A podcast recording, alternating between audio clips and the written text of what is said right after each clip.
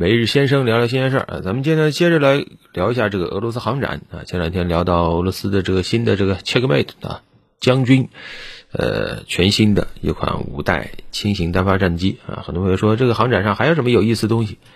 呃，还挺多的，因为这个航展基本上把俄罗斯主要的航空研制企业都拉出来了，展品呢也还比较全啊，包括飞机啊、直升机啊、无人机啊、航电呐。发动机啊啊都有啊，这也是俄罗斯目前在这方面的一个特点，就是你说有多尖端吧，倒是有争议，但是呢，它绝对很全面，而且呢，俄罗斯其实对它这个航展是很看重的。为什么？这个是多好的一个促销的机会啊，打品牌的机会啊啊！那还有什么一些怎么说新品呢？啊，新品发布会嘛，呃，有一个就是这个雅克四零 LL 啊。这个是俄罗斯巴拉诺夫中央航空发动机研究院展示的啊，它这个特点呢，就是给飞机用上了混合动力啊。因为你要说雅克四零，那大家会比较熟，尤其上了年纪朋友会比较熟。这是当年前苏联这个雅克夫列夫设计局设计的一款支线运输机啊，很有意思，三发，而且交付量很大。到目前为止，没有哪款俄制的飞机超过它啊！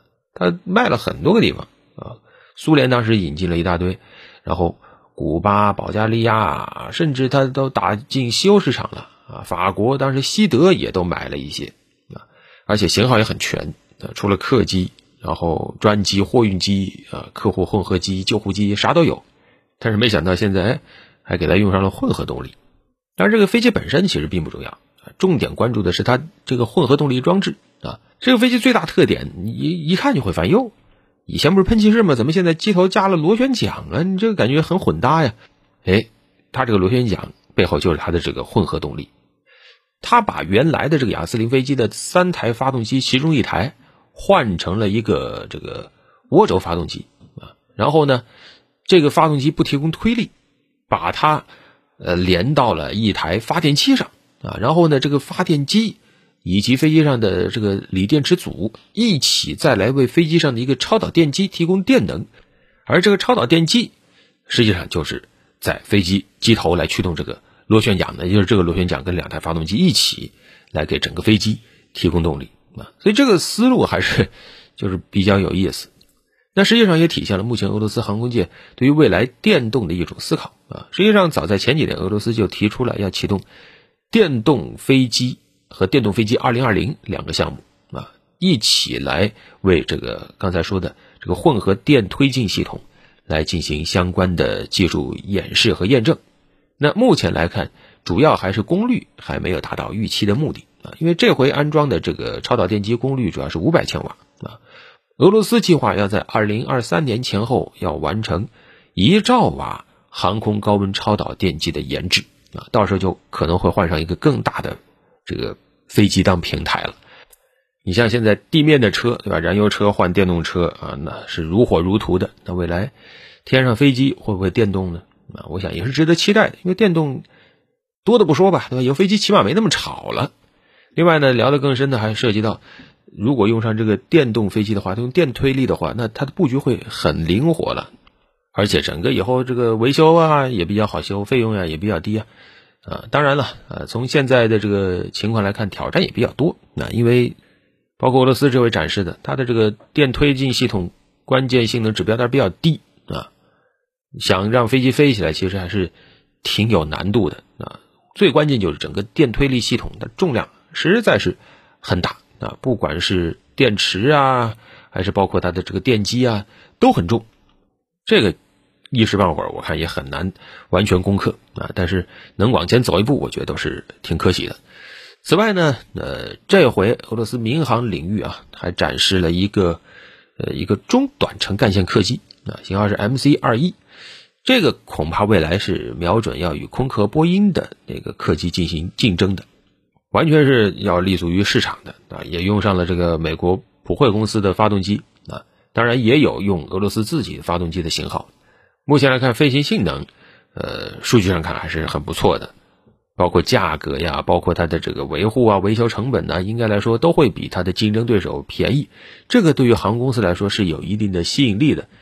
此外呢，还展示了一个叫伊尔幺幺四三零零的这个客机啊，这个呢，呃，它用的是螺旋桨。大家会说这这个螺旋桨有什么意思呢？哎，它有它的特别的这个用处，主要设计是在这个短跑道上运行啊，包括什么呢？包括北极。轨道地区啊，能够在很复杂的条件下进行运营。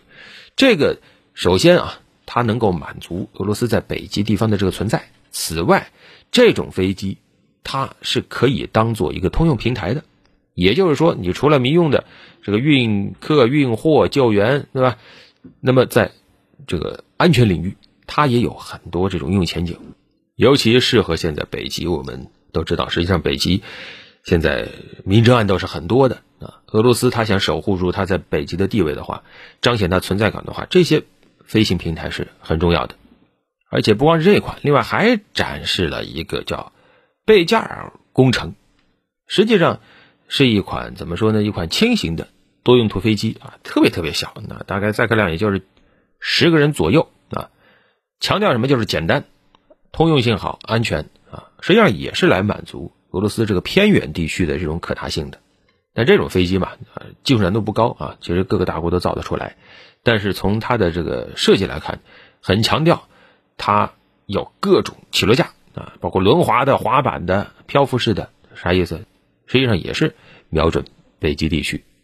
另外呢，还有一款飞机伊尔幺幺二 V，这个是首次公开展出啊，但是你听名字就知道这是军用运输机啊。这实际上怎么说呢？它是俄罗斯在苏联解体以后，真正从零开始打造的一款军用运输机啊，如果这款能够很成功的话，那那我觉得俄罗斯可以说是真正的从苏联解体后走出来了。你看，我又重新从零开始打造了一个这么大的飞行平台啊，而且里面用的各种技术都是俄罗斯自主研制的。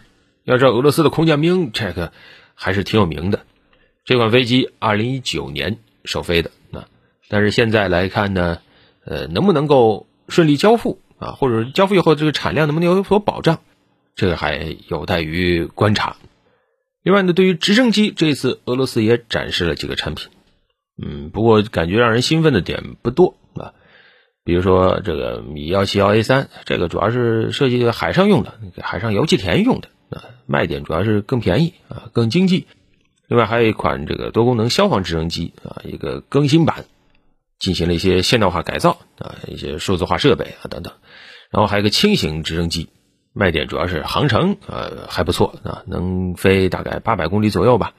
此外，无人机领域呢，呃，展示了一个这个猎户座一啊，这个猎户座一呢是主要是瞄准出口市场的啊，猎户座的这个出口版，比俄罗斯自用的这个性能呢进行了一定的限制啊。航展上，这款无人机和这个中东啊。